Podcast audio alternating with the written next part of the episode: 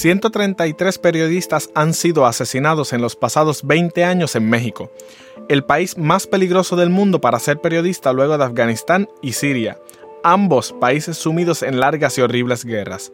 Lo más espantoso es que la impunidad ha sido el eje de esta crisis con 99% de los casos sin esclarecer. En una investigación impactante por la organización Sin embargo MX, en alianza con Democracia Abierta, se destacan las vidas que se perdieron en el ejercicio de uno de los pilares de la democracia, la libertad de prensa. Hoy nos sentamos a la mesa con Alejandro Páez, director general de Sin embargo MX, para dialogar sobre esta terrible crisis que sufre el periodismo mexicano. Quédate con nosotros que el taxi acaba de comenzar. Taxi.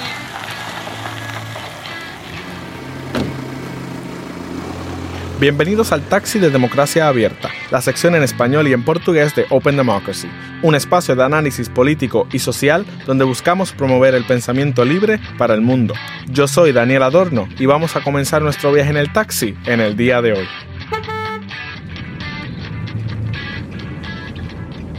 Si tú le preguntas a cualquier persona por ahí sobre la democracia, ¿cómo sabemos que vivimos en una sociedad democrática? Podrías escuchar que es el hecho de que podemos tener elecciones, por ejemplo, que el gobierno sea electo democráticamente, la libertad de expresión, por ejemplo, y de pensamiento, son otras de las ideas que podrían saltar a la mente. O el hecho de que exista la ley y el orden, o que se guarden y se preserven los derechos humanos incluso hasta la separación de poderes, legislativo, ejecutivo, judicial. Pero quizás la primera respuesta no será la libertad de prensa. Muchas veces a las personas se les hace muy difícil identificar el periodismo y los medios como pilares de la democracia. Ahora bien, tampoco podemos ser injustos. Es cierto, en ocasiones la misma prensa tradicional parece ser hasta cómplice de los problemas sociales que vivimos. Hoy más bien nos vamos a centrar en el rol del periodismo como institución democrática y la amenaza que vive en México. Pero es la misma prensa la que tiene la responsabilidad de hacer las preguntas difíciles, de ir a donde nosotros no podemos ir, a indagar, a cuestionar, a investigar y hacer que los poderosos y la clase política rindan cuenta de sus acciones. La libertad de prensa es un vehículo para poder alcanzar otros derechos democráticos y ayuda a preservar la capacidad que tenemos la ciudadanía de reunirnos, decidir, objetar y participar de las instituciones sociales. Además, la libertad de prensa es fundamental para la movilización ciudadana, el intercambio de ideas y el empoderamiento del pueblo a través de la información. Pero en el centro de todo esto es imprescindible que los periodistas puedan ejercer el oficio y tengan la libertad de practicar la disciplina sin que sus vidas corran peligro. Los poderosos con tal de esconder o eliminar cualquier cosa que pueda amenazar sus intereses hacen cosas espantosas hasta asesinar a los mismos miembros de la prensa. Esto está sucediendo en México por los pasados 20 años. 133 periodistas han perdido la vida entre 2000 y 2020. De hecho, México fue calificado por la organización Reporteros Sin Fronteras como el país sin guerra más peligroso para ejercer el periodismo, solo por detrás de Afganistán y Siria. Lo peor de todo es que el 99% de los casos quedan, quedan impunes. No hay consecuencias. Y no solo es liberar a los periodistas del peligro y que no corran peligro sus vidas, sino que cuando estas cosas en sí suceden, se esclarezcan, que los responsables paguen y las autoridades tienen el deber de defender a los trabajadores de la información. Democracia Abierta, en alianza con Sin embargo MX, han realizado una investigación impactante con relación a esta crisis democrática que ataca a las instituciones periodísticas en México.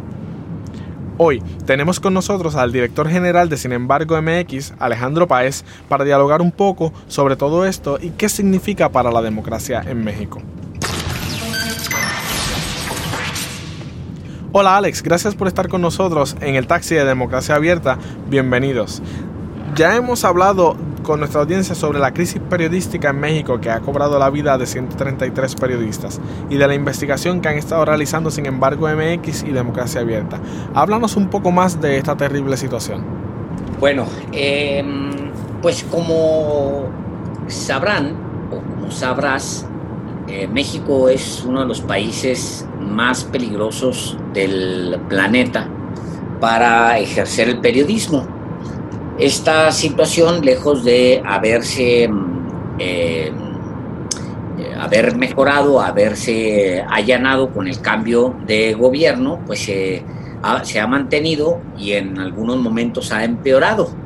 La, durante, los últimos, durante los últimos años, los últimos 20 años, ha habido un cambio, una transición en México importante, después de que el Partido Revolucionario Institucional, eh, desde principios del siglo XX, había mantenido el poder, en el año 2000 hay una aparente eh, transición, aunque no se da plenamente, pero es una aparente transición eh, que es una, una, transición de papel, pero ahí empieza, empieza realmente una, un periodo distinto para los periodistas mexicanos, eh, donde informar, pues que es un oficio para vivir, se convierte en un oficio para morir. ¿Y cómo se viene concertando esta gran crisis? El periodismo en México ha tenido sus, eh, un periodo muy largo de, de, corrupción y de complicidad con el poder. Ese, eh, eso fue el periodo de, del periodismo con, con eh, el PRI hasta el año 2000 y luego después vino un periodo en el que la relación con el poder fue, fue mm, menos de subordinación y hubo un poquito más de, libertad, un poco más de libertad, pero a la vez los controles del Estado mexicano se, eh, exacerbaron, crecieron, se fortalecieron. ¿Cuáles controles? El dinero.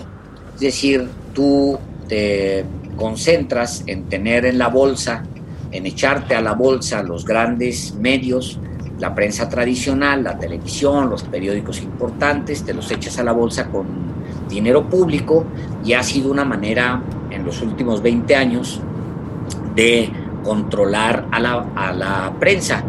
Al mismo tiempo, en estos últimos 20, 20 años, lo que ha sucedido en México es que el periodista de a pie, el periodista de calle, el periodista, sobre todo el reportero, se convierte en una víctima fácil del crimen organizado. Y eh, eh, se convierte en una, víctima fácil también del poder, porque de acuerdo con la organización artículo 19, la gran mayoría de, los, eh, de las agresiones contra periodistas vienen de funcionarios públicos el funcionario público en México es el que trabaja para alguno de los niveles de gobierno. Está dividido en tres estratos muy claramente eh, definidos. El estrato federal, que es el que los funcionarios que tienen todavía un mayor poder, los estratos estatales, que a su vez está dividido en gobiernos locales o municipales.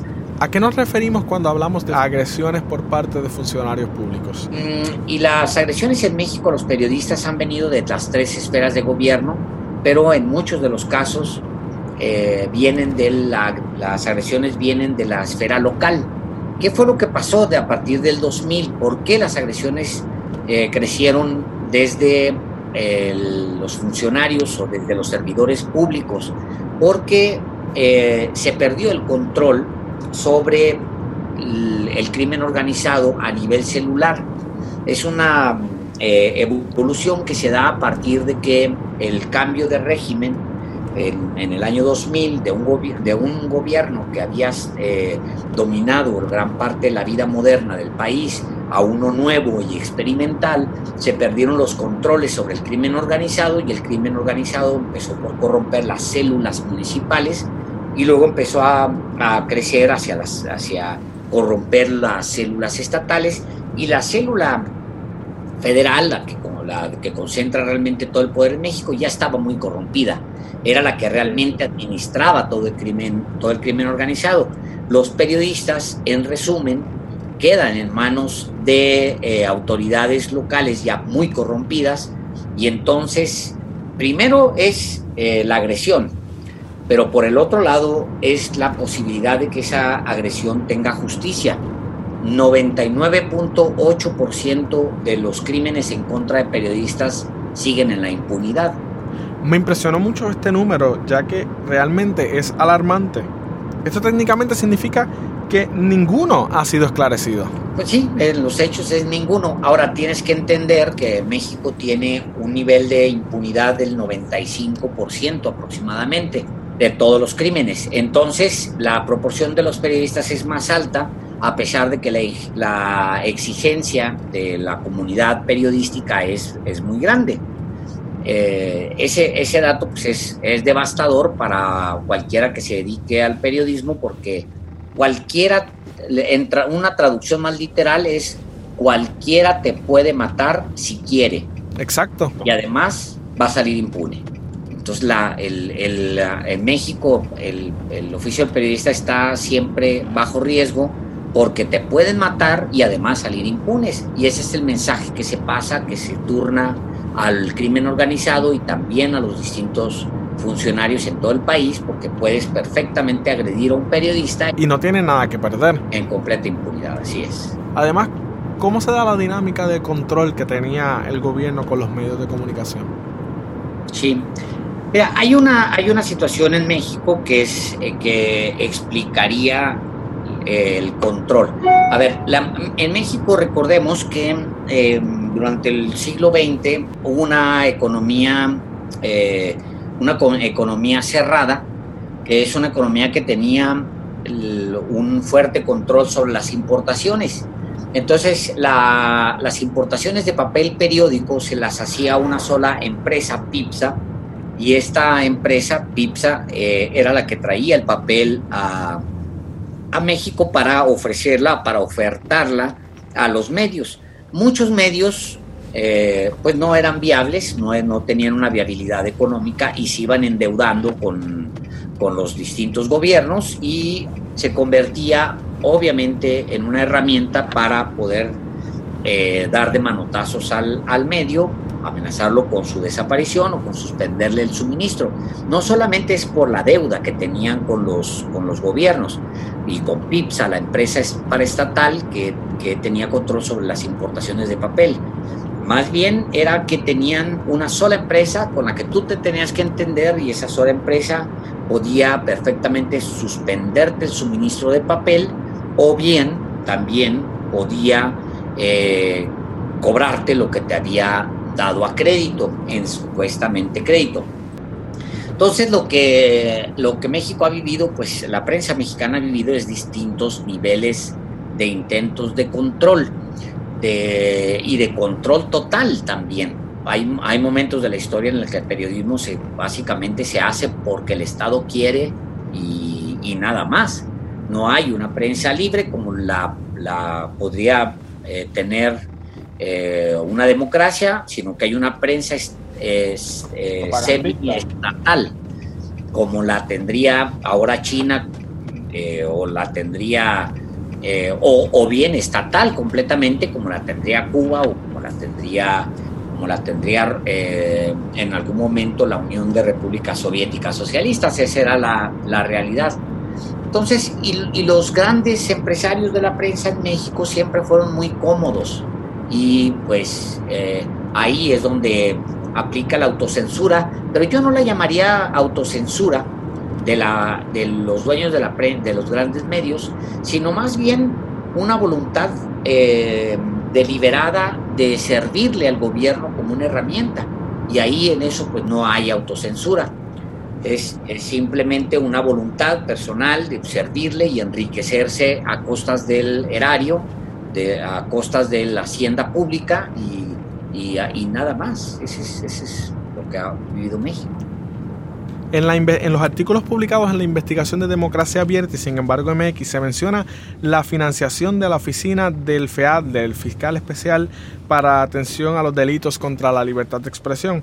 Y se dice que ha variado esta financiación demasiado año tras año y no es suficiente. Esta oficina, el FEADLE, es, vendría siendo una lavada de cara de las autoridades o realmente representa un compromiso con la justicia para los periodistas. No, esa, esa, ese compromiso no existe.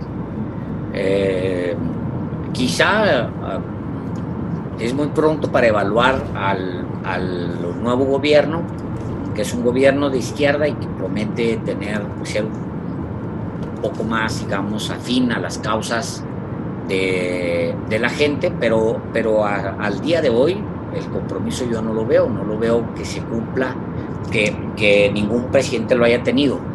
Ahorita en este momento hay una fiscalía mucho más sensible, que, está eh, digamos, en contacto con las organizaciones, con los periodistas. Hay una, una, fiscalía en este momento que tiene un poquito más de sensibilidad, y, pero también la sensibilidad no hace gran cosa cuando no se tienen presupuestos eh, sólidos para responder a una emergencia.